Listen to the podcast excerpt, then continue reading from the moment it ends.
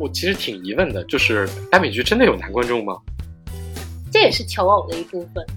就是他们需要一些话题去跟 女性聊起。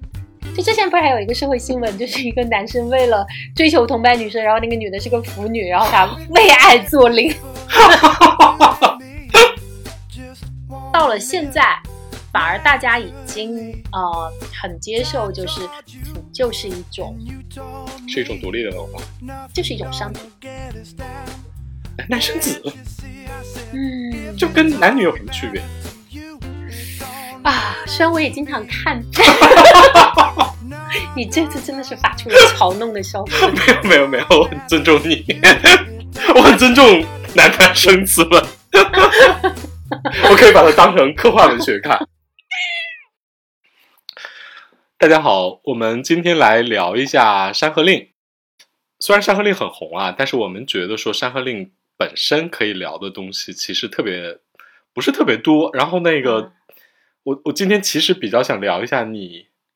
你你你你你自曝一下，作为一个野生正宗腐女这二十年，你准备聊一点什么？啊，可能就聊一聊二十年目睹之怪现状吧。对对对对。我们可以那个，因为那个它是非常正宗的，从国内的出现了耽美文化和网上的这种耽美文学的创作以来，一直共同成长的一个人啊，就是啊 至今还在看耽美对对对对，嗯就很小很小很小婴儿时期就开始看了啊。啊！对，请你们一定要相信，我从婴儿时期就开始看耽美。对，就是我们有找一个老腐女一块儿来聊一聊，说那个啊？什么？我不是从婴儿时期开始看的吗？啊，对对对，一个年轻的腐女，一个年轻的腐女，年轻但资历深的腐女，啊然后来聊一聊围绕着《山河令》剧内剧外的中国的这个原创耽美的文学成长和整个耽美剧这两年的商业环境的一些话题。啊，请你不要带着嘲弄的心态对待我哇，我我带着尊敬的心态，好吗？啊！那可以，让我们开始吧。山河令就挺是那个原作者 Priest 的那个套路的，就是他特别喜欢写一个受，就是不管外表看起来是清冷也好，或者是爱调笑也好，还是风流也好，其实都是一个嗯内心还蛮压抑，或者把很多痛苦就是用平淡或者是风流去消解的那样的一个受，就他的受通常我觉得就比较的内敛，然后他的攻其实是一个进攻型或者更内化的一个路线。妈呀这不就是受无欲无求，然后一副禁欲高冷的样子，然后攻就是那种动性满满，整天就要哦哦哦这种的是吗？所以它的标题不就叫“烈女怕缠郎”吗？哦天呐，真是缠来缠去，看的也，嗯，对，但是我觉得这个其实也是东亚文化里的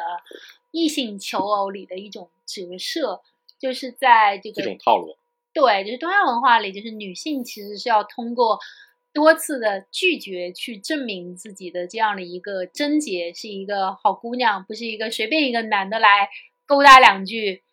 你在楼上扔个一叉，那男的上来你就答应他的一个姑娘，这个是把她纯洁化或者说女主化的一个很很很重要的一个特征。然后，如果她本人是这样的一个证明了自己的贞洁之后，这段爱情要怎么开始呢？那就必须是呃相对偏雄性的那一方的强劲攻性，然后才能撕开这道布防。这个里面比较有趣的一点就是，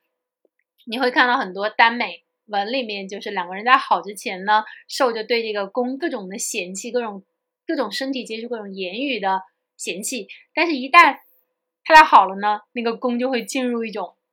特别 动物性，发情状态是吗？对呀、对我我我我我经常看这种耽美文里边攻就怎么着呢？也也也也也不讲时间场合，反正就是一力要表现出这种所谓的雄性特征，然后要要发情，然后那个，然后受就受着呗，然后那个就是经常还表现出真的也是，就是为什么把烈女诠释的这么好？嗯，对，就是在言情文里，现在都不太容易看到这样的烈女了。嗯，因为整整个的言情文里边也有，比如主动追求，不管是说爱情，还是说大家的这种两性之间的这种愉悦，然后那个反而是反而是耽美里边，感觉大家这种嗯三贞九烈格外格外明显。啊，说到这个，我要讲一下，我作为一个多少年的腐女。呃，我想想，我的腐女历史有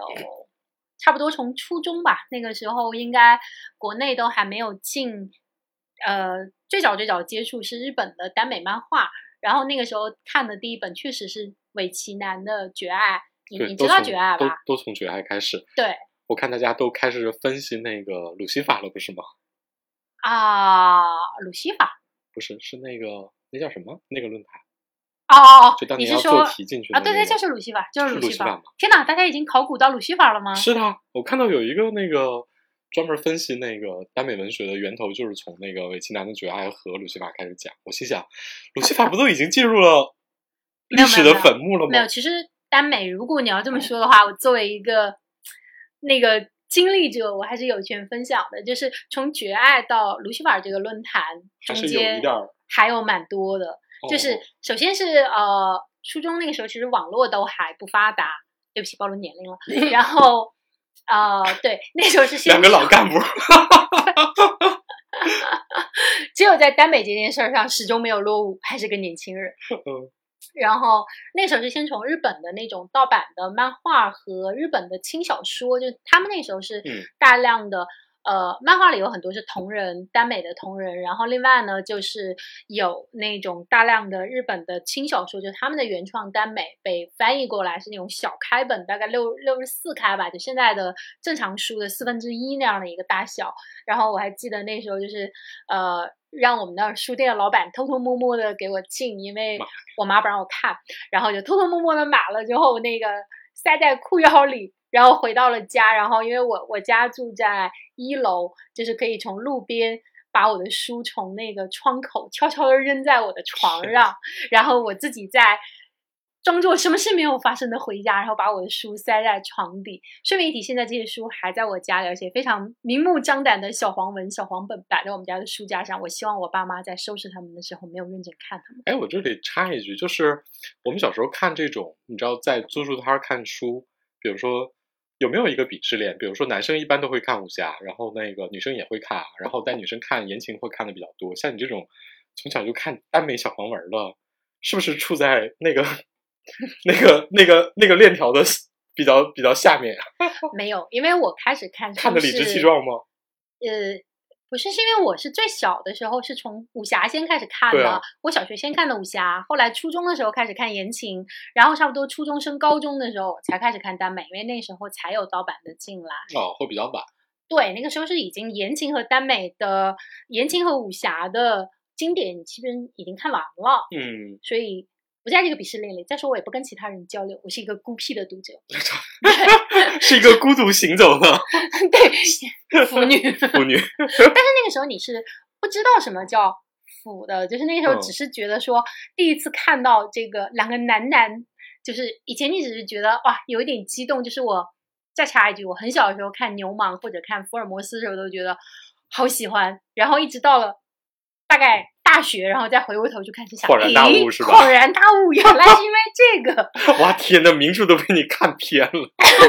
对，但我看的时候还是纯洁的。然后呢？就是用另外一个宇宙去理解一下，觉得啊，通顺多了是吗？对，就是你一旦打开了新的宇宙，你就重新理解了你年轻时候没有明白的事情。然后就开始看，然后我记得那个时候还不太明白，那时候根本没有腐女的概念，你只是知道说，哎，我为什么这么喜欢看这种东西？那那然后一直到你知道有同人，是我上到大学，然后开始大量的上网了，那时候出现了最早的这个其实是商商。商商书，香香香香书书院吧，香香书院。对，商商有一个论坛，它那个论坛其实是从耽美同人里面有大量的耽美同人，就是比如说我那个以前看过的漫画，像克兰普的圣传啊，然后呃这个东京巴比伦啊这种，其实是属于它不是耽美，但是你完全是谈耽美意味的那样的漫画，就大家就完全是非商业化的写这个同人，然后大家在那里互相应和，因为那是最早一代的论坛还是乐趣吧，好像是对，类似于乐趣，对。然后是其实是最早从上商开始，因为上商会从他的论坛里，然后呢再集结一些在他的那个网站里，嗯，就有一个文库这样的。西路应该是后边的吧？西路好像跟这个并行，但是西路一开始不是以同人女嗯对。剧集闻名的，就应该一开始是商商对，商商之后呢就是鲁西法尔，但是鲁西法尔这个论坛可能跟商商隔的也没有特别的远，但商商哦。是比较、相对比较学术派，因为我记得当年好像商商和他那帮朋友要么是人大，要么是清华的，就最早是从这种相对学术或者是相对精英化的视角来做的商商，而鲁西法尔呢就更大众，就是呃，当年特别流行，鲁西法尔特别流行的就是这种真的是虐恋，然后各种阴间深爱，就真的就是那种呃公把秀强奸了，然后囚禁起来，然后呃这个时候。虐着虐着就爱上了他，就当年是真的没有政治正确的，二十多年前这种爱情里是毫无政治正确可言的，感觉那会儿虐的这是真虐，呃，是那种从心灵到肉体的虐。对，然后还记得那时候有一本儿是叫《宣和仪式》吧，好像是叫这个名字，反正写的哦这个好就是像挺有名的。对，因为那个原型其实就是宋徽宗，就嗯宋徽宗被掳到了金国之后被 被各种叉叉哦这样哦是吧这样那？样那样啊，对，其实然后他爱上了谁呢？忘了，反正完颜家的吗？还是什么？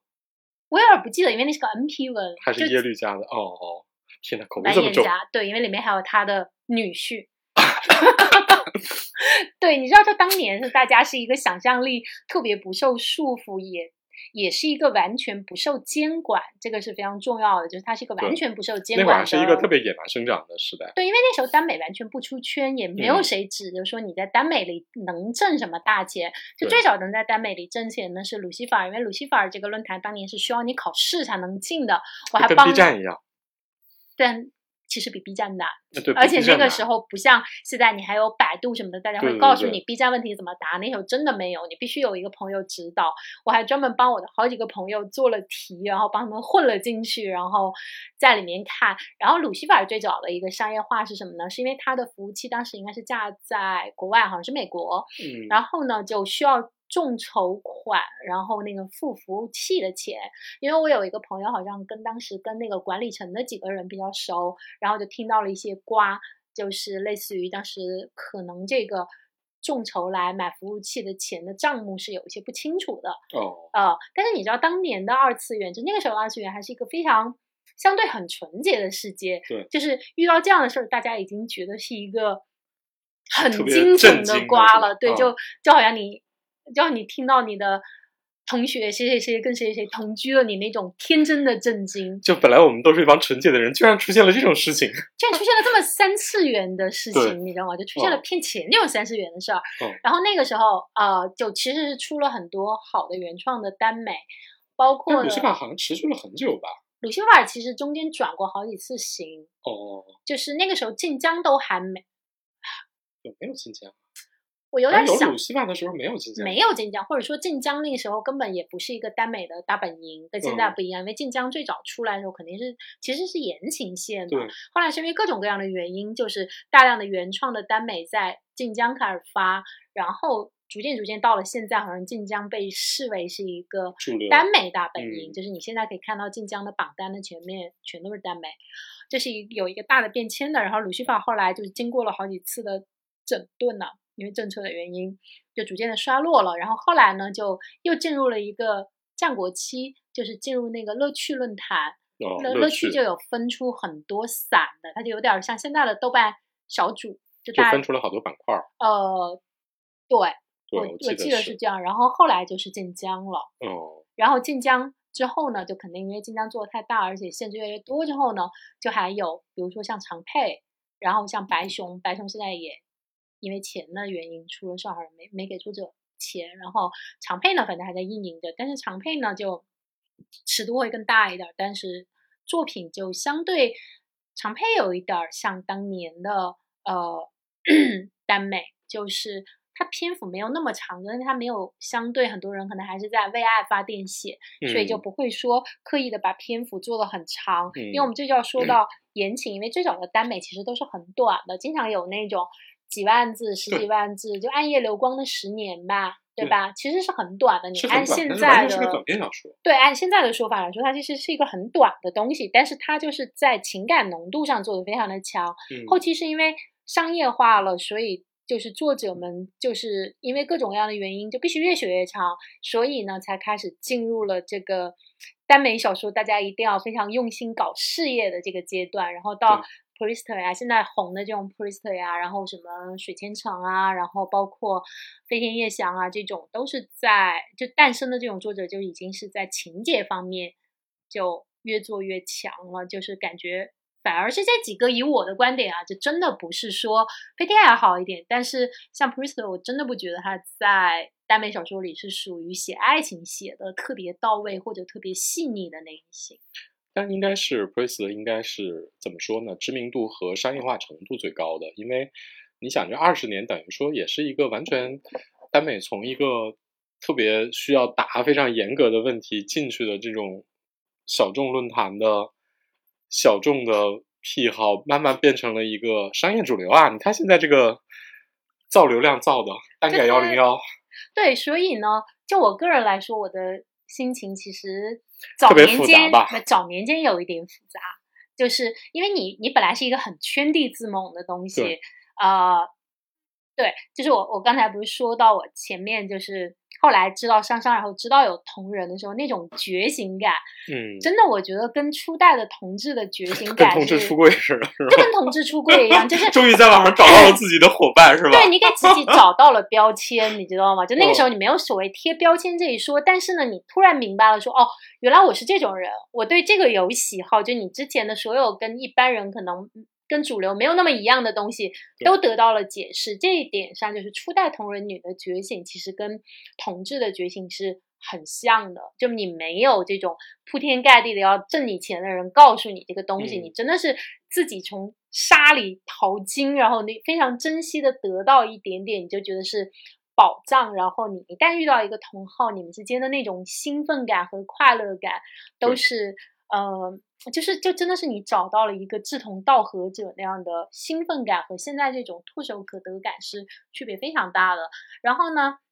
一开始是从因为我是从同人入的坑嘛，那个时候都没有什么原创，然后再到后面看耽美的原创，然后一步步的看它越来越商业化。我觉得就是在拍成剧以前，就是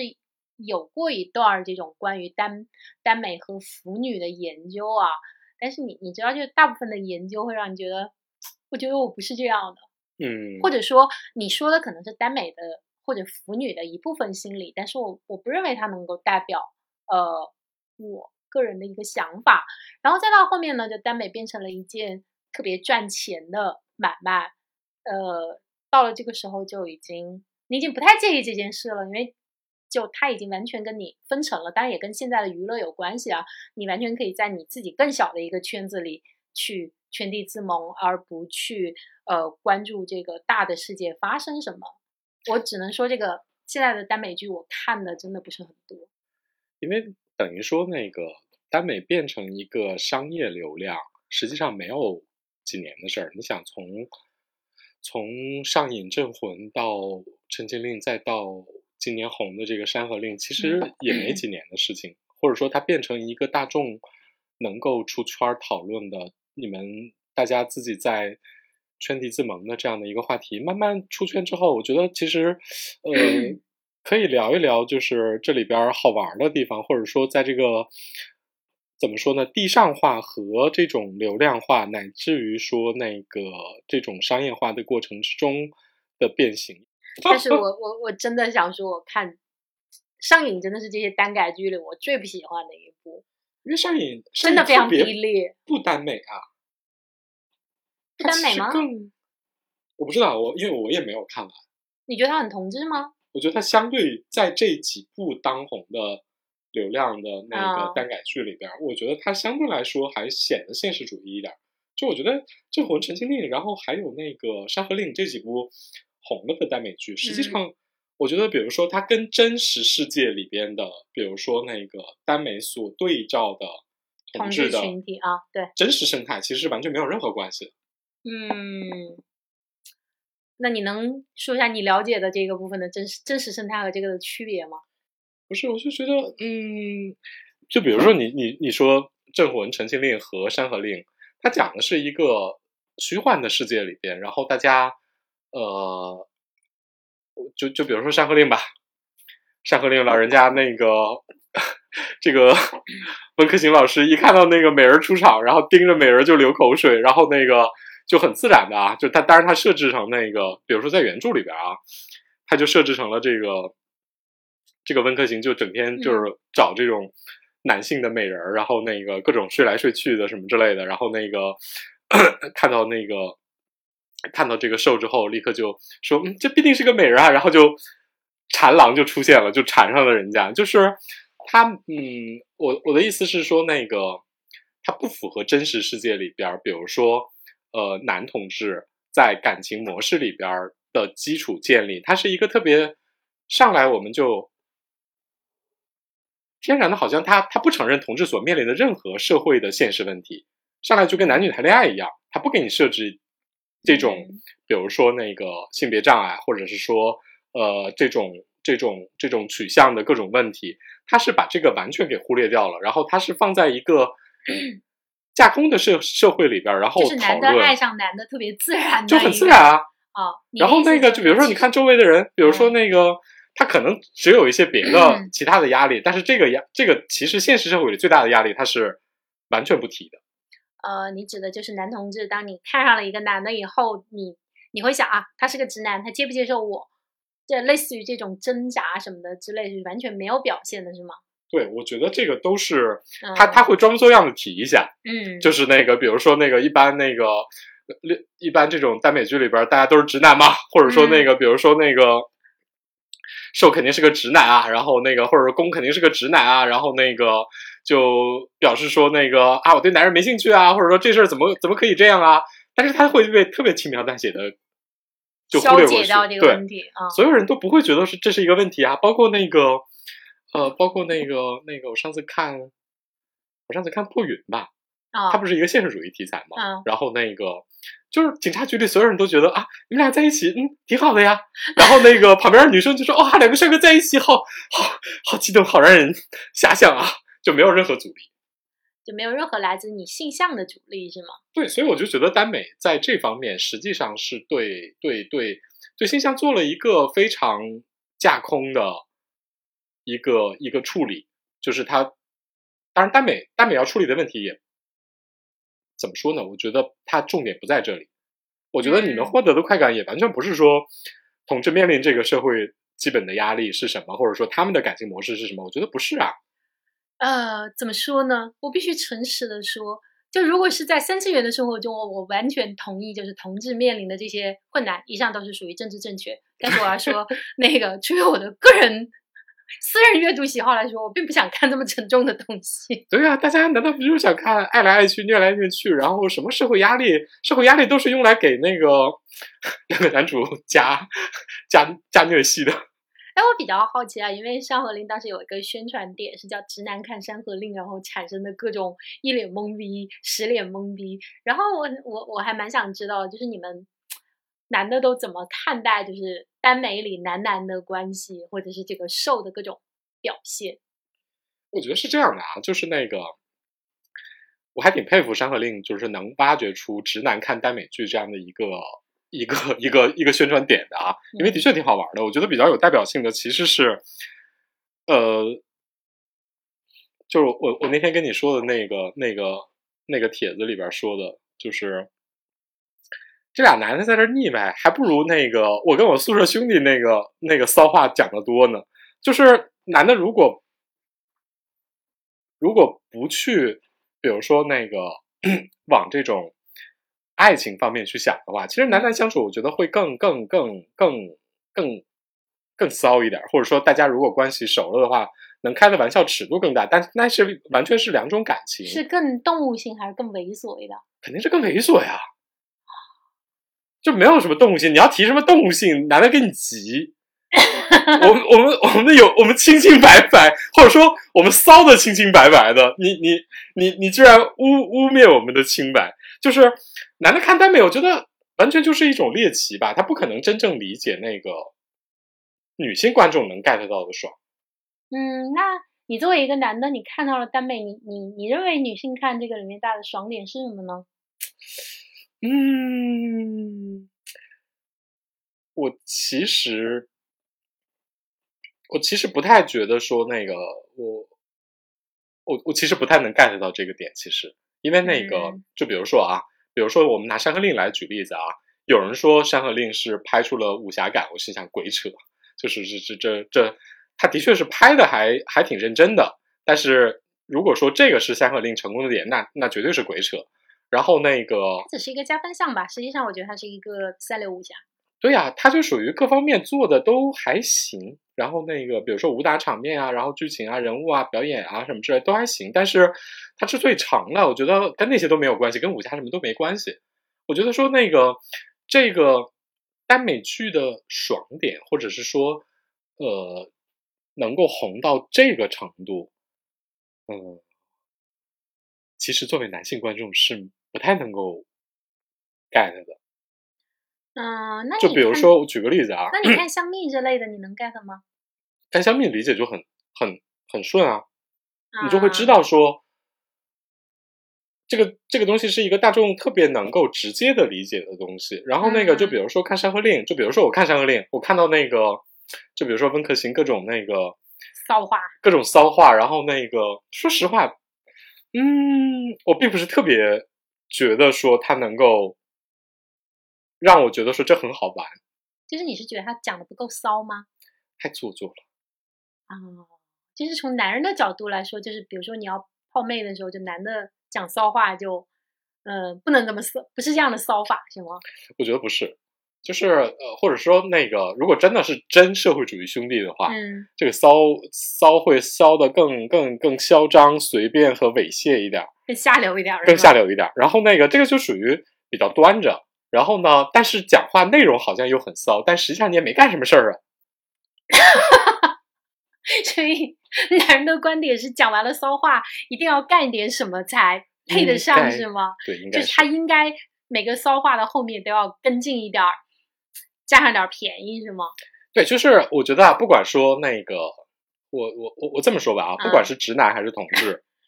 就是如果骚起来的话，嗯大家更多的是一种动物性的目的，就是你要有嗯动作，你要有有骚话，也要有动作。然后呢，嗯那比如说耽美，我觉得这个就是一个可能，我我我我觉得这不仅仅是尺度问题，可能可能是还是女性的爽点跟男性不一样。不是啊，就是这样，因为这样才有安全感啊。就比如说，男的你一讲完骚话，女的就会想，那你的目的就是跟我上床喽，你对就是想跟我开房喽。是的，所以男的就是这么想的，是吗？对呀、对啊，但是你看耽美里，你我就是讲一讲啊。如果我没有同意，或者我装，我像那个里面这个温客行不停的聊骚，然后这个周子舒呢，就是有点嫌弃，但嫌弃完呢，拒绝完他或者冷漠完他之后呢，两个人又继续跟什么事儿都没有发生一样对他他也走，他也他也不走，对他也没有，就还还继续跟你待着。他就是那种一边拒绝你，然后一边呢，我们要继续看。这个其实是一个很女性化的反应，就是尤其是你经常跟我聊骚话，让我知道你对我有兴趣。但是呢，同时我也觉得很安全，因为你讲完骚话之后，只要我不给回应，你你的行为上始终是很礼貌的，你没有企图马上导向把我们的关系导向一个动物性的求偶的过程。这个就是一种既满足了女性要的亲密感。但同时呢，它又没有让女性感到任何失真的危险，或者说，嗯，失真这个词可能说的稍微有一点太风残了。就是他还处在一个算是调情的阶段，不算是性骚扰的阶段。呃，这么说，就是它让女性觉得进可攻，退可守，非常的就是这段。这段择偶的自主性是在女性的手里的，你明白吧？对，这还是条女性逻辑。这是一个很女性的逻辑，你看你就不能够明白这个的点。哦，所以我就说呀，这套逻辑就男生理解起来其实就是有困难的，所以耽美剧真的是一个特别典型的女生逻辑的产物。然后那个包括我觉得整个的行为模式，甚至说那个审美模式，甚至说这个整个的感情逻辑，都是挺挺挺女生的感觉。我其实挺疑问的，就是耽美剧真的有男观众吗？嗯，反正我认识几认识一些津津有味看完了的直男，但是这些直男呢，呃，我不知道他们典不典型，因为第一他们很年轻，第二呢，哦对对对他们还在择偶期。你知道，就是他们存在着一种可能，就是他们是为这也是求偶的一部分，就是他们需要一些话题去跟 女性聊起来，并且让女生觉得说啊，我是开放的，我不排斥，我不是一个特别偏执的男性。他们可能需要传达这样的形象。当然，更肤浅的理解就是这个东西红，我需要知道一下这个东西为什么红。就是一种社交性观剧是吗？呃，对，我认为是。就之前不是还有一个社会新闻，就是一个男生为了追求同班女生，然后那个女的是个腐女，然后他 为爱作零。我天哪！我我我我我不得不为新一代人类这个拓宽自己的边界感到非常钦佩。可大家都敢想敢干，并且非常的有行动力。所以你觉得说像你这种，就是这么资深，跟着大陆的这种这种这种耽美文化成长起来的资深腐女，跟现在这种年轻的新一辈的腐女有什么区别吗？哦，我觉得这个腐女性格其实是有有过几轮变化的。比如说像我们这一辈，就是一开始那个时候，其实同志、男同志或者女同志都还是一个很新鲜的东西，所以我们曾经经历过。我知道，就很多跟我同辈的人都去过很多次的 gay 吧，而且会很热衷于去跟 gay 做朋友，因为这个是一个呃感觉很有趣，而且很猎奇。但是对我来说，因为我对耽美的爱就是在于它是一个二次元的东西，它跟嗯真实的择偶和这个是是不一样的。其实是两套社会规则。对，如果我想看很真实的男女谈恋爱的话，我就看言情就好了。我为什嗯么要看耽美呢？我一开始喜欢的就是这种非现实的东西，腐女文化的盛行和同志的这种话语权的增强，这两两个东西其实是同步的。然后后面呢，有一段就是比我再再年轻个几年的，就会呃变得更热衷，好像一进来之后，大家就非常热衷于讨论这种现实生活中的同志如何如何如何如何，呃，然后到了现在，反而大家已经呃很接受，就是腐就是一种是一种独立的文化，就是一种商品，啊就跟追星。买漫画或者是呃三坑买什么汉服洛丽塔一样，它就是有一个我个人的爱好，它已经不太是一个标签了。就是那个时候我们说呃我是腐女，那可能意味着很多东西，但是现在你说你是个腐女，这只是跟我爱喝奶茶没有特别大的区别，就是大家可能也不会因此对现实生活中的 gay 无比的好奇。但是这就要说到就是呃现在年轻一辈的 gay。就我的了解或者接触，我认为他们在性别认同和自己的个人人生上，当然跟上一辈比已经开放很多。对，那就很肯定的。就是 gay 圈有一个词叫卦象嘛，哦、那你觉得现在的 gay 就很卦象了，或者是年轻一辈就他不完全不想掩饰，不在乎，对他不甚在乎这些，至甚至有一点炫耀性。对，对，就是你你能够非常非常清楚的看到，他也不觉得这个有任何的问题，但是这可能跟社交媒体的普遍，大家在上面的炫耀，以及这种年轻圈层的对这种少数主义的这样的相对的友好性，我觉得都是有关系的。对，至少在中嗯国的一线大城市里边，我觉得这个还是能够做到的。当然更，更更更后面的更呃三四线城市，我估计就够呛。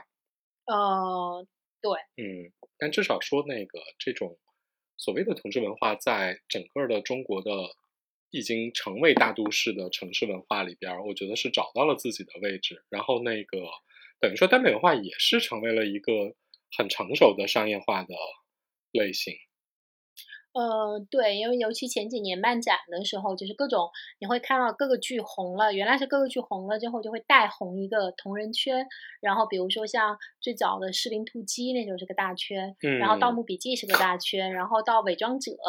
这种都，《伪装者》因为《伪装者》和《琅琊榜》很接近嘛，有一批人演的，就他们那时候算一个圈。然后呢，呃，后来还有出过什么大的同人剧的圈吗？我不太记得了，但我觉得都没了。好像好像因为我说的那些呢，点就是哦，这又是一个点，就是区别，就是呃笔，记啊，对啊，我说就盗笔嘛。盗笔我刚才前面说了，盗笔要盗笔比那个盗笔后成为圈比《琅琊榜》伪装者都早。后面好像就没有什么，对，因为后来就直接磕糖了，就后面直就接直接就单改剧了直。接就单改剧了。这个也是一个很大的区别，就是我们当年这种同人入坑的人的点，就是你真的是要在沙里找糖，你觉得那个嗯糖是真的，而且这个糖就是这种。不经意给出来了，你在那里猜这个眼神，猜这个关系，你就特别有一种获得感。然后现在呢，就是这个糖，我就感觉我的嘴被掰开，然后就 就往里面咚咚咚的给我灌东工业糖精，对，我，有点儿吃不消这个糖度，我觉得我快要糖尿病了。想当年《士兵突击》那个真是个铁血铮铮的直男剧，啊，对了，生生对不起，我我说的太晚了，还有当年的迪江呢。哦，对迪迦那太早了对啊，但是那也是一个大同人圈啊，哦，那是而且特别大，而且那个是一个戏内戏外都完美满足了大家对耽美关系的幻想的那种虐感。嗯，因为戏内戏外这两个人的关系，因为曾经非常真诚，所以后来也非常的虐。就是他们是完美的，就不存在说你磕 CP 磕到后面发啊，大家都是为了营业，没有就是人家结仇也结的真情实感，对，狄龙和江大卫两个人的恩怨情仇，这是真是恩怨情仇啊，就非常真。非常真实。就是戏内戏外非常立体，所以我的意思就是，就是嗯，我们最早的这一辈同人女，其实我觉得始终是保留着那种对野生和嗯少数派边缘气质的一点爱嗯哼，啊、就是尤其是你从这种本来不是耽美的剧里，深深磕出耽美情的那种收获感，呃，真的是不一样的。和现在这种你好像唾手可得，两个人就两两个像你刚才说的，你街上看到一男的，你就看着他，然后你就开始不停的讲骚话，跟这种还是呃成就感真的有区别。就是大家，我觉得这就是一个怎么说呢？就是，嗯，这是一个越来越速成的、加速的嗯过程。就是一开始大家是倾向于在所谓的真实世界里边找出你们想象的完美世界，但现在直接端给你一个世界，走，那现成的，直接刻吧。对，但是就是如果我自己，可能我疑心病，我自己找出来，我就觉得很真诚。你要端给我呢，我就觉得这是一个，这是一个完美性世界，就是嗯我我认为这是一个假的乌托邦。对啊，这就是我我这么说，我就是那个有时候那个性的想象会比，比如说直接给你一个性玩具要爽多了。对，这就说到了耽美。其实，在某种程度上，耽美的变化也是一个 A 片化的变化，你知道吗？它是一个，它是一个色情化的变化。就艾克有一个理论，就是当一个片子从 A 点到 B 点的距离让你不能容忍的时候，它就是个 A 片。嗯，所以耽美就是越来越 A 片化了，是吗？我觉得它其实是一种女性的呃性欲望被压抑的性欲望的一种安全的投射。耽美的确是就是这种这种女性的这种怎么说呢？说的说的通俗一点，就是一个女性的意淫文化达到了一个顶峰，或者是说她成就了一整个世界。这话怎么说？就是因为它不跟现实世界发生直接的联系，然后同时呢，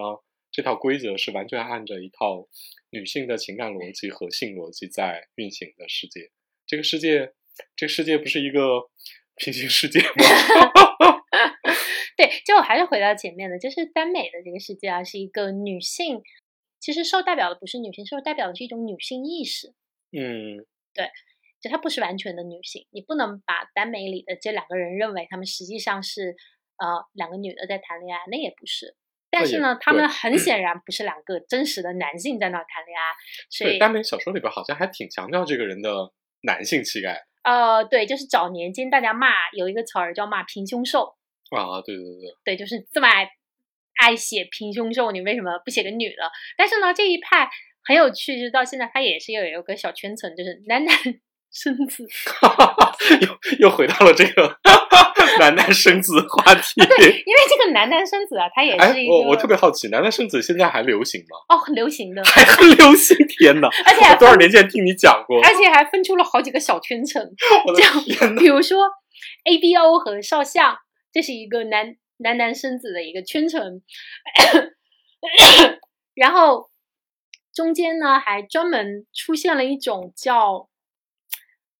那那个晋江那个词儿叫什么？叫双儿还是叫叫什么？反正就是他那个设定呢，就是天然这个世界里就是没有女的，然后呢就是男的要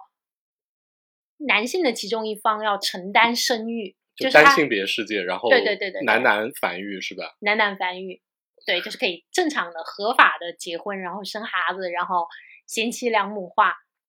对，就是他有这样的一个分成。然后呢，也还有一些中间散落的，可能相对玄幻一点的事件。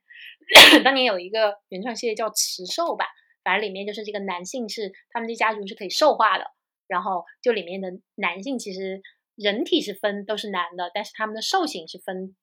雌性和雄性的，在这种哦情况下也可以进行繁衍。所以总而言之，男男生子，嗯，有繁衍出很多亚次元种。我、天哪，我我只是震惊于男男生子这个类别，居然到现在还生 命力还这么强，哦，更强了呢，更强了。然后就是有大量这种男性男男结婚合法的世界，嗯，嗯，对。然后大家这个里面什么嫁给豪门老男人啊什么的，不要这样，不要在我们 讲到这个标题的时候就发出了这种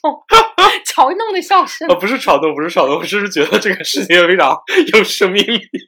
非常蓬勃。就是那个，就是在不管是二次元还是三次元里边儿，那个比较流行的烂俗的标题，在这里边儿仍然生命力特别蓬勃。对，你就觉得很有趣，因为最早大家迷恋耽美，其实是因为它的少数派，或者是为自己，就是你这种边缘的气质，你是不为主流社会所接受的。一旦你选择了成为了一个同志，爱上一个男人，不管你是像，呃，真的就是一个爱上一个男人，或者像《绝爱》里面说我只是爱你，然后恰巧你是个男人这样的想法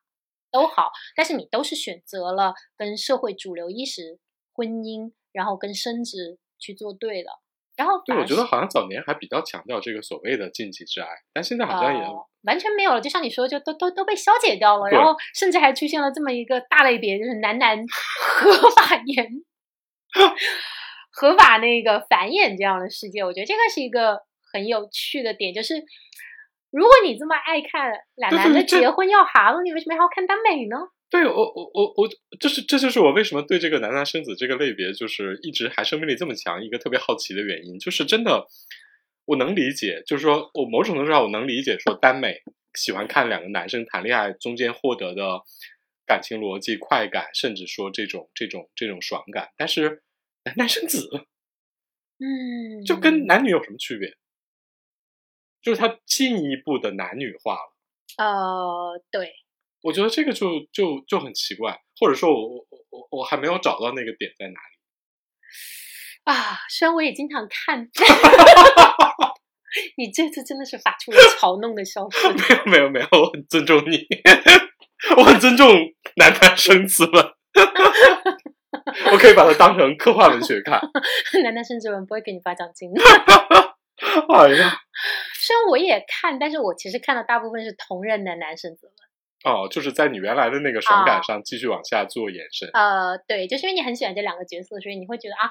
他们俩如果有一个，哈利波特生孩子了是吧啊，对？对对，就他们如果 有一个孩子，这个孩子共同继承他们的俩的基因，这是一种联姻，是一种基因和彼此的生活的联姻，就嗯很、很有趣。但就是那个生活形态和啊、感情形态、家庭形态就拓展了。对，就是你很喜欢这个人，然后他有啊孩子，你也会愿意看一下。哦，但是我其实看原 原创的，但是原其实我很少看，因为呃，它是另一个议题，就是女性在生育中要经历的这种辛苦，甚至是付出的职业或者是身体各方面的代价，对男性来说，相对他没有这么强的压力。很多人的，我觉得很多人的这种男男非要生个孩子，就跟写《红楼梦》同人，然后贾宝玉一定要中举，林黛玉一定要当王妃一样，是一种特别主流化和世俗化的对选择，就是觉得幸福就是这样的，幸福就是结婚，幸福就是有孩子就是都要给你一个世俗化的所谓的美满。，happy ending，然后包括男男现实生活题材男男，就是在前几年啊，还会一定会写他们俩去代孕哦，这啊，对，又又又又现实化了一点儿。又现实化了一点儿。但是这两年呢，大家突然意识到啊，代孕是一个对女性这个群体本身的利用和商品化，嗯，那可能写的就比较少了。那对，所以大家可能会觉得男男生只是一个解决这个事儿的好办法。对啊，所以你看，这又是一个，就是他他他把它简单化和庸俗化了，就是他提供的产品越来越越越直接和素食化，就是让你吃起来就是有这么一个类别，然后那个我就给你打造一个非常丝滑入口，然后特别顺滑的这样一个东西，就逃避现实的东西嘛，就彻底的逃避现实。嗯，比如说那个还有一点特别大的区别就是，二十多年前我看耽美的时候，我从来没有想象过这两我要要求这两个男的咀嚼这件事情。什么什么什么东西？菊姐，就是要求这两个男的都是处男这件事，我真的 发自内心没有考虑过这个问题。所以真的要要要要要要把贞节牌坊立起来了，是吗？这都牌坊成了精啊！就是现在你去看一些，就是作者如果想设计这个受有过前男友或者这个攻有过前男友，大家都必须要在前面的避雷声明里说的很清楚，我、天哪，就就就已经成为了一个需要避雷的点。需要避雷的点。是的，就是如果你要声明你的主角是两个成年人，他们在相遇之前还曾经有过别的感情，有过正常的生理欲望，你都需要声明，因为这可能会对你的读者形成刺激。对就你很难很难想象，你知道吗？就是就这不这是这种这不就跟网上讨论说那个男的要求女的是处女，这种这种很可怕的两性观点一样，就是对，但这个电影虽然它是一个虚构的世界，但是但是你知道这个很微妙，嗯就是因为我成长的这个阶段是一个大家会觉得说，呃，你不能强行的要求对方是一个处女，至少这应该是一个对等的要求。就比如嗯说你是一个处男的情况下，你可以提出这个要求，不然的话你的要求非常的不礼貌。就我可以试，但是呢，呃，不是为了献给你，仅仅是因为我个人的一个选择。我们是在这样的教育下成长。然后呢，你你现在如果你是一个男性，然后你在社交美络上网络上发一条帖子说啊，我是一个富豪，我要求我的未来的老婆是个处女，你也会被骂的头臭，因为这是一个跟现在的女性力量极度相反的点。但同时呢，在一个完全女性的世界、耽美的世界里，读者们反而会去要求男男是贞洁的，要守贞。要守贞，尤其是这个受，起码一定得守贞。这一点呢，就非常的微妙，你知道吗？所以我认为这其实是一个女性意识的曲折的投射，不管是要求性和一段关系里的安全感和主动性，甚至我们刚才提到的它存里面存在的呃软色情和这种对性欲的渴望，嗯，我觉得都是一个被扭曲化以后的处理。就是耽美这么说吧，就耽美有点像一面棱镜，就是女性意识在经过这个棱镜之后呢，被折射或者改变的光怪陆离，但是它背后，呃，仍然是女性一些基层的内心的一些需求。所以我我我不知道啊，就比如说那个，因为从整个的所谓的社会思潮角度来说的话，一方面我觉得它是呈现一个两极化的 分化，一方面是说更更尖锐的、更要求平等的意识在不断的发生，另外一方面就是我觉得更保守的、更所谓的主流化的观点也越来越成为一个沉默的大多数所站持的立场。那是不是这种思潮反映在了耽美群体或者耽美创作里边？嗯，我觉得它不只是反映在耽美的写作里，它实际上是泛化在整个女性写作里。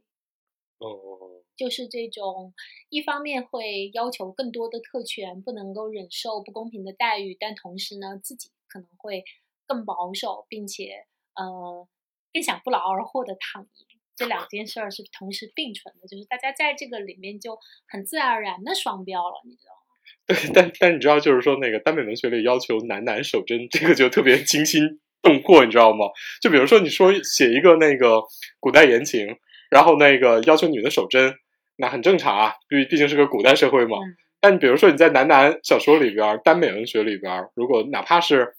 现代题材要求一个男的守贞，这就这就特别直接的能反射出来这个观念，你知道吗？对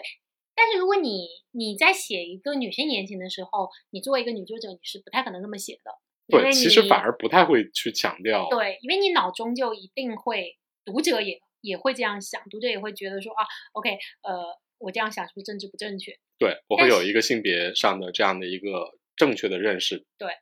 但是，一旦写耽美，因为中间有这个角色都是男性这样的一个棱镜在，所以它反而消解了这个政治正确性，反而可以写的更 封建一点，是吗？或者说更更更符合这种所谓的想象？嗯，我认为有这样的因素，就是你的想象在里面是更不需要负责的，更不接受政治正确意识的拷问。所以你这么一说，我都不知道这是一个所谓的性别意识的倒退还是进步了，因为它经过了几重反转，你知道吗？啊，所以呃，再接着聊回来，嗯，我们对《山河令》聊的太少了。我觉得，太少了。接着聊回来，就是我们也也很好奇，作为从业人员，我们也好奇，就是所谓的耽美剧有没有爆的公式？耽美剧真的很难看出来说，比如说到底是什么题材，或者是说，因为这几部耽美剧，说实话，我觉得制作上都不是特别呃强。然后可以了吧？《山河令》我们不是讨论过吗？《山河令》看起来可没有比《武艺的有匪》看起来差很多啊。啊，对，就是在所谓的这个武侠剧氛围塑造和这种情节推动上，其实嗯，有匪并没有做得更好吧。对啊，那有匪花的钱得他的多少倍啊？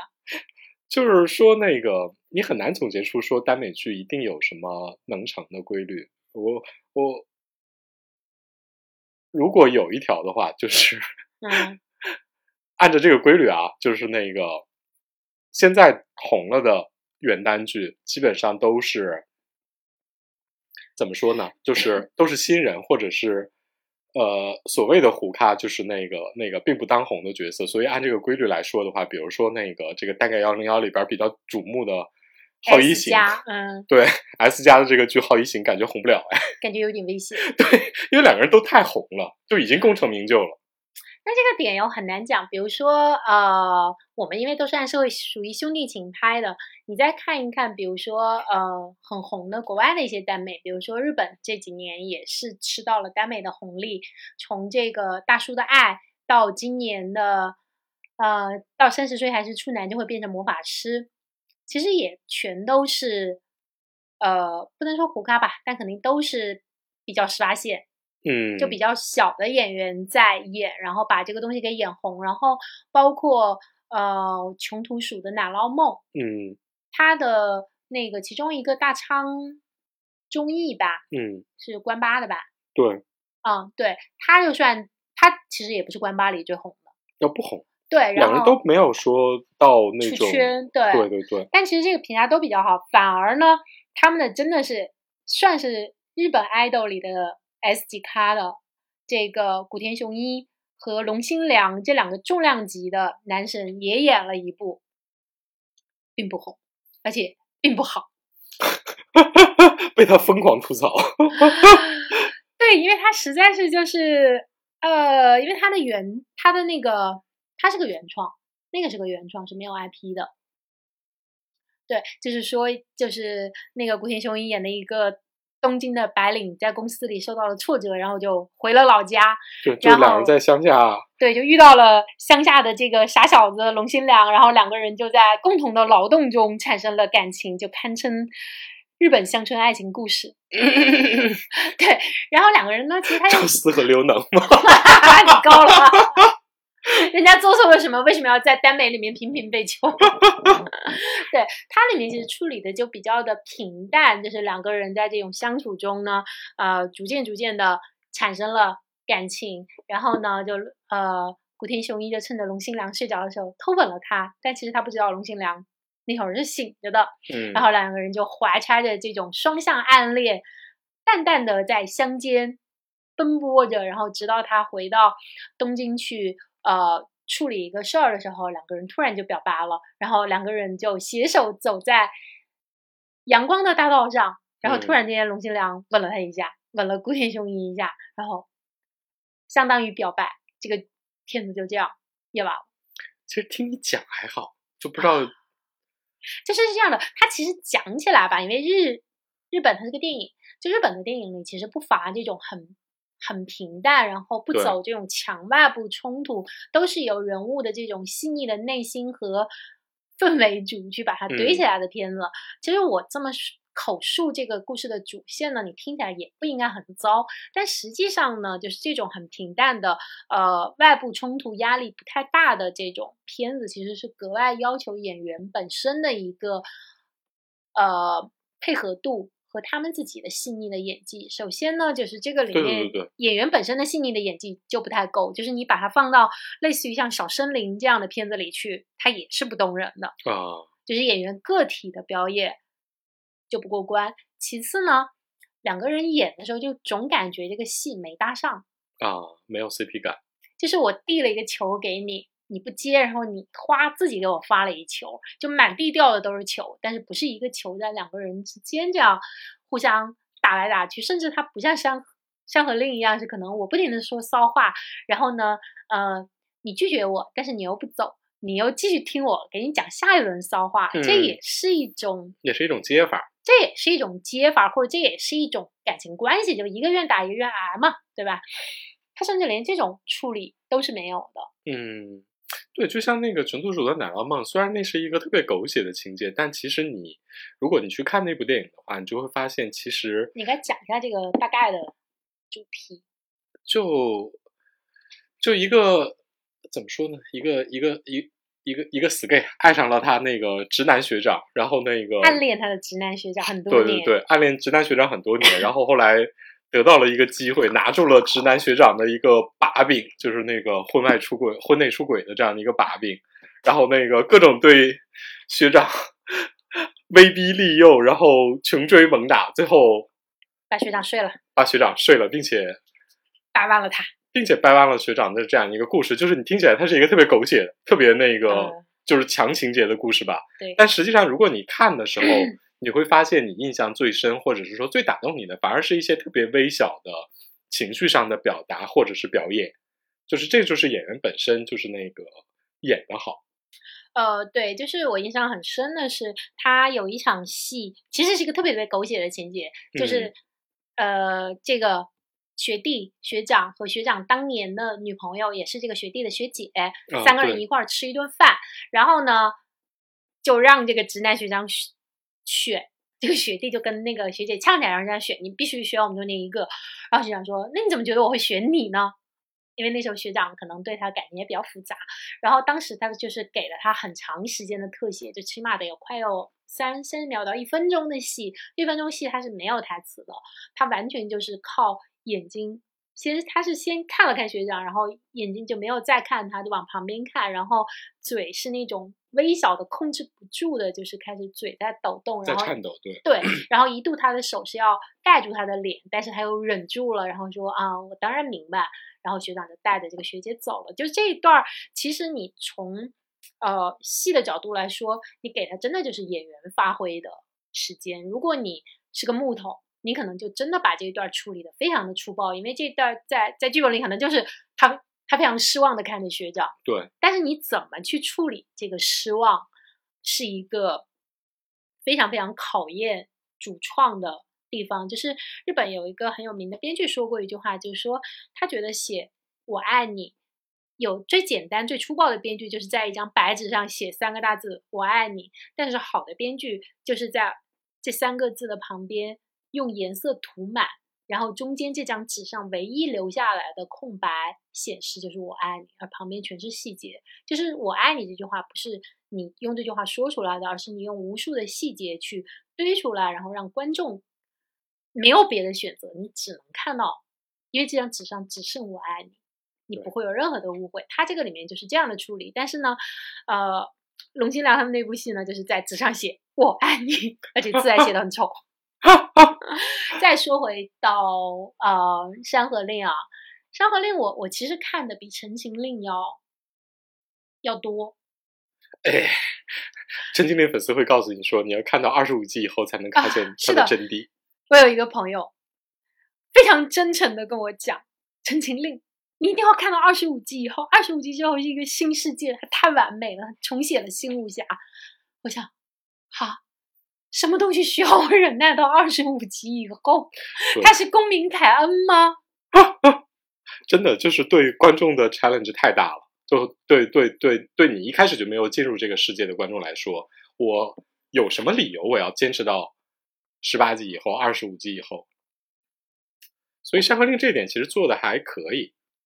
它的嗯，它的入口性还是好很多。对对，然后呢，反正这个操作呢也是非常骚操作啊。但是呢，我们也开玩笑说，基本上他采用了口型这一招之后，就把别的剧这么走的路已经堵死了。《对山河令》等于说是那个在故事的进展上还是非常顺滑的，能够让你呃进入这个世界，然后这个世界立刻给你展现出来它有多骚，就是那个嗯《山河令》最终能够怎么说呢，引爆大家的一些兴趣的，不管是说这种。通过对口型的方式讲骚话，然后以至于很多人说这哪是什么耽改，这就是真正的耽美。啊，就是更直接，或者说我们后来总结说，这就是一种怎么说呢？比之前的耽改剧来说的话，它在它在色情方面赢了。啊、对，这就说回到我们前面说，耽美在某种意义上是女性女性软色情的一个胜利啊。就她确实在 色这件事情上做的更极致。感觉感觉《山河令》还是给福利给的比较好。你看第一集就开始让受各种托，然后那个，然后公马上就出来各种聊骚。耽美的确是我最早看到的黄文和黄场面，哦，耽美在这方面尺度真的，因为我当年能看到的言情，真的绝对没有这么黄。就在审核之前啊，在有一切的审核之前，就是耽美黄的尺度，也就是说女性在写作的时候黄的尺度，是现在可能有点难以想象的。就当年大家在这个方面的探索，就是大量的肉啊，然后大量的车呀、然后到后面就是一步一步到晋江，现在脖子以下都不能动，大家都只剩脖子以上。这一方面，我觉得是那个所谓的创作环境，或者是说网上的这种创作尺度的变迁。另外一方面，我觉得说，嗯，我其实比较好奇的一点是，比如说真正的，比如说黄文，嗯，它就是奔着性去的，然后所以会有很多性描 写，所以在耽美文里边的这种大量的性描写，甚至说，比如说我们有时候会戏称说，你看耽美就是看小黄文，就表明它是一个可能是一个特别粗暴的印象，就是为什么要有这么多性描写？实际上这就是人的本能啊，因为人就是不管男性或者女性，对于小黄文都是有需求的。但是呢，女性就不不，这这里这这里重点是，啊，重点是你把你把言情文和小黄文结合在了一起。啊，对啊，这还是我们前面说的，就是有了一层棱镜以后，你从道德上和心理上你都更放松啊。就你你会觉得你会是在一个更安全的环境里你看到这，两个男男搞啊，就就就还是隔了一层。不是男女啊，就是你你知道很多耽美的读者是很年轻的，都是小朋友。所以这就直接导致了说，大家在一个相对安全的，对于自己对于自己的性别来说安全的这样的一个性别环境里边，可以做到尺度更大的事情。做一个极致体验啊，我、天就是包括那个日本和欧美的市场也有专门为女性生产的男男 gay 片啊，gay V 啊，会更就更优美和更女性凝视啊。就当我们现在流行的男性凝视，我们就要提提女性凝视，因为耽美是一个绝对的女性凝视的商品，可以现在这么说，它是一个商品。就包括嗯，就是这种耽美 gay V，耽美 gay。对，哎，我这点我还真的不太知道，因为我我有知道那种，比如说专门针对女观众的 A 片，啊，就是比如说那个会镜头更多的对准男生，然后更造型更优美，然后有剧情，包括有台词，然后也没有那么赤裸裸。所以，所以，所以现在已经进化到有专门供给给就是腐女的这样的男男 A 片了，是吗？我们是一个这么大的市场，怎么会没有？哦天哪！哦，市场其实真的也很简单嘛，就是粗暴可能一样粗暴，但问题就是人美嘛。耽美的点就是，就 anyway 就是赵氏跟刘能，刘能真的不可以出现在这个 真的不可以。这四个刘能再次受到了伤害。对不起，可能这个伤害性不强，但侮辱性很强。哎，我我我想起那个他们总结上映之前呢，有一部耽美剧，因为那个叫什么来着，我忘了，嗯就是也是一个试水的剧，然后那个也是这种题材的，嗯，但是因为两个演员长得比较嗯不是特别好看，所以被蔑称为单丑剧，也是非常你你知道也非常政治不正确，啊，可是但反映了某种现实，就是就是你说的耽美的世界里面，研究是正义。对严正在这个是从就允许我这么说，在耽美的世界里，从古至今没有变过。嗯 而且你会发现，就是耽美，比如说在欧美就可能会有，比如说像五十度灰啊，然后暮光之城那种，其实也也很黄，也是一个小黄文。但是在东亚呢，其实即便不是在我国啊，就在日本或者是呃韩国，也没有就是类似于影响力达到这种程度的男女向的这种软色情的作品。但是呢，就是大家在耽美上都是有非常知名的这样的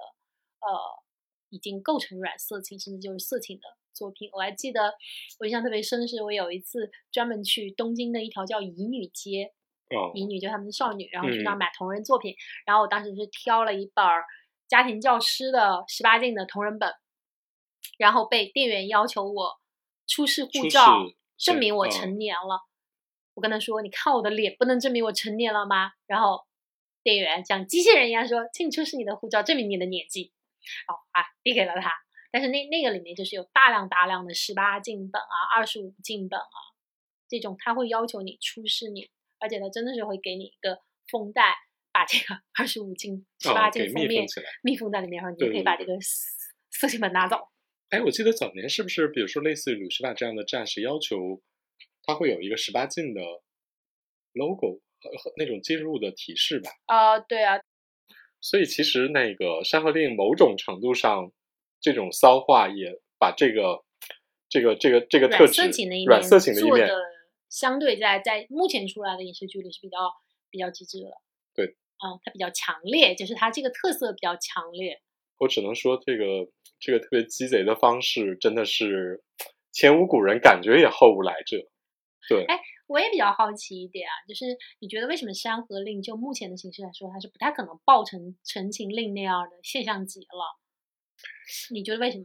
我觉得《陈情令》一方面啊，它是一个积累了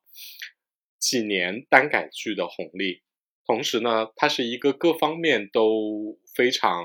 投入，包括？腾讯对，它离镇魂没，就它就在镇魂之后一年对啊，就是一啊年一部啊。啊。你看啊那个上瘾就已经红了嘛，嗯，然后虽然它中间被停了，但是两个人都红了嘛。嗯然后那个镇魂镇魂就已经到了一个大家觉得说这是一条成熟的、成功的路。嗯然后呢，就有了《陈情令》。你像，《陈情令》毕竟还是一个，而且《陈情令》毕竟我觉得它虽然两个演员是是是是不太知名的演员嗯在演的时候，但实际上从原作的 IP 到整个的制作，包括整个的宣传的公式，我觉得都还是属于一个比较比较怎么说呢，水到渠成，或者是说到了一个阶段，它自然就爆出来了。然后在《陈情令》之后，其实耽美剧看起来像是达到了一个说哦，大家都觉得说是一条特别好的方向，单改幺零幺嘛，单改幺零幺立刻就进来了，一年有有有有有五六十部的这样的一个原单剧出现，但实际上这条路是，不管是说我觉得是从从政策上，还是说从大众的这种口味和尺度上，都对你提出了很高的要求，所以你看，今年单改幺零幺出来的第一部，反而是在。我觉得是在这种软色情口味上做的不错啊，就是或者说，我觉得这是它比较能够出来的一个很重要的点。但是这个点呢，又是一个不那么普遍的经验，所以我觉得说，呃，它或者这么说吧，嗯，我很怀疑说以后有任何一部剧能够达到《陈情令》所能够达到的话题流量度的程度了。嗯，你是认为已经在短时间内，呃，已经被透支完了是吗？我觉得短时间内就是那个耽美剧的红利已经吃的不少，而且就是面临着各种播出政策上的限制，所以说我很我很怀疑说就是后面那那五六十部剧啊，就是不管播出来几部啊，能够达到什么样的声势，因为这个其实真的是，我觉得就比如说你看那个偶像选秀类的节目，嗯选到了今年已经完全没有什么声音了。嗯就是以至于大家都嘲笑说，那个《山河令》俩男人打败了隔壁几百个叉叉赢叉叉你的几百个男人。就是我觉得一方面是因为你你你耽美剧的红利还是在，然后另外一方面也是，比如说你对选秀来说，选秀也透支了呀。嗯，我有一点可能想法跟你不完全一样，是我会觉得，其实腐女就是真正的腐女的群体，并没有想象中那么大。嗯，肯定就是《陈情令》和《镇魂》赢的一点也在于它没有那么的软色情和那么的腐，你知道吗？它是一嗯个哼适度的腐，就是你是一个，嗯，你不是一个腐女，或者你是一个，嗯，要参与社交话题的直男，你看下去他，你也没有觉得有特别触犯你的地方。但是《山河令》它腐吧，它那种骚话和那个男男在男男这个方面走得更深的部分，当然令腐女可能更高兴。但是我觉得对于非腐的这部分路人来说，呃，反而可能会引发一定他们的觉得没有那么的适应，或者说我没有一定要把这个追下去。哦，你的意思是说，反而比如说像之前的 耽美剧，它没有那么限定腐女限定，所以它可能观众群体会更大一点。我认为有这样的因素。哦，就是路人看的能看下去的可能性会更高。对啊，就比如说我们认识的一些完全不能接受耽美的人，我觉得他就很像他看《陈情令》，可能你还能强行当那个去看是吗？呃，对，但是你要睁着眼睛说瞎话，把《山河令》当成一个兄弟情，也太难了吧？啊，这个太难了。你简直是不可能磕下去的呀！对你看完第一集就发现，嗯，这个人这个人有有 就你看到看到公的那个老色批眼神对，和那个满嘴骚话，你想误会他们的关系太难了。嗯这个是我们这种老年腐女的角度。嗯，就能够看出来这种这种剧的观众的层次。呃，对，就是，但是他只要做到他自己非常忠实的这部分人的流量和红利，你其实是够吃的。对，只也够吃。是说你没有办法报到现象级，但本来每年能报出来的现象级的剧就那么几部。对，大家做之前谁也不敢说自己这个东西就一定爆，因为嗯没有什么公式，就包括呃言情里面都没有什么公式敢说一定爆，爆不爆就属于那种看命。真的看命，而且属于那种，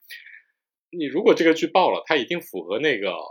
基本的那个公式，但是你符合了这个公式呢，你能不能爆，这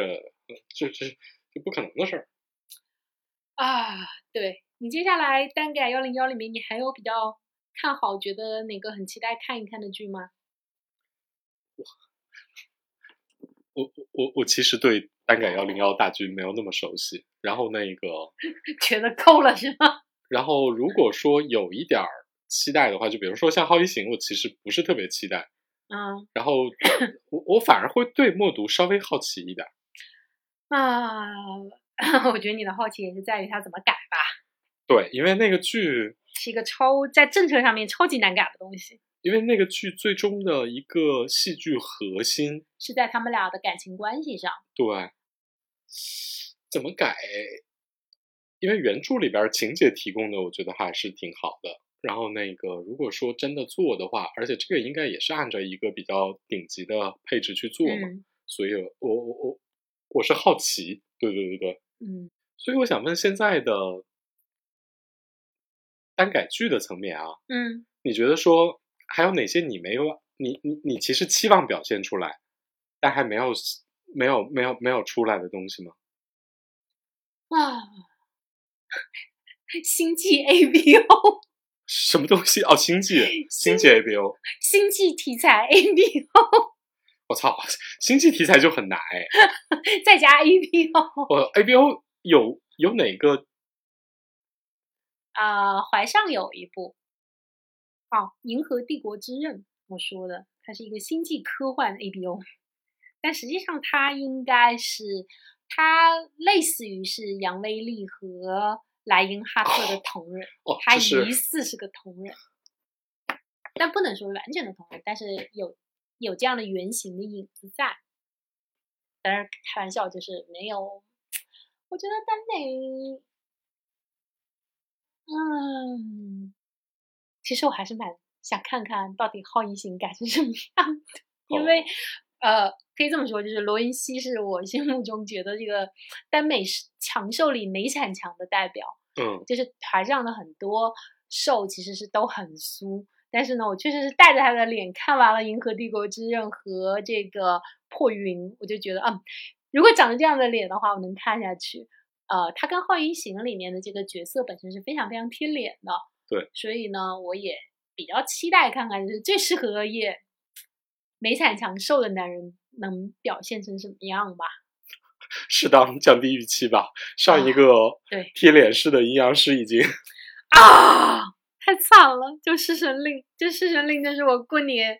那个，就是真金白银花了钱去支持的，然后看的我噎的我呀。对，就是演员本身哪怕再贴脸，如果故事本身以及这个人物的关系和感情模式不能够立住的话，那我还不如看 B 站混剪。对，真的有时候 B 站混剪反而是给你觉得既贴脸，同时又给你无限的想象空间，真的是看的超爽。好吧，就《山河令》拉拉杂杂谈了嗯，野生腐女二十年啊！哇真的，我们是谈了那个国内元旦二十若干年（括号我不想再透露我的年龄了，打括号）。嗯，如果你们有什么不同的意见的话，欢迎跟我们探讨。就这样，我们那时候还小啊，我们还小，再见。再见。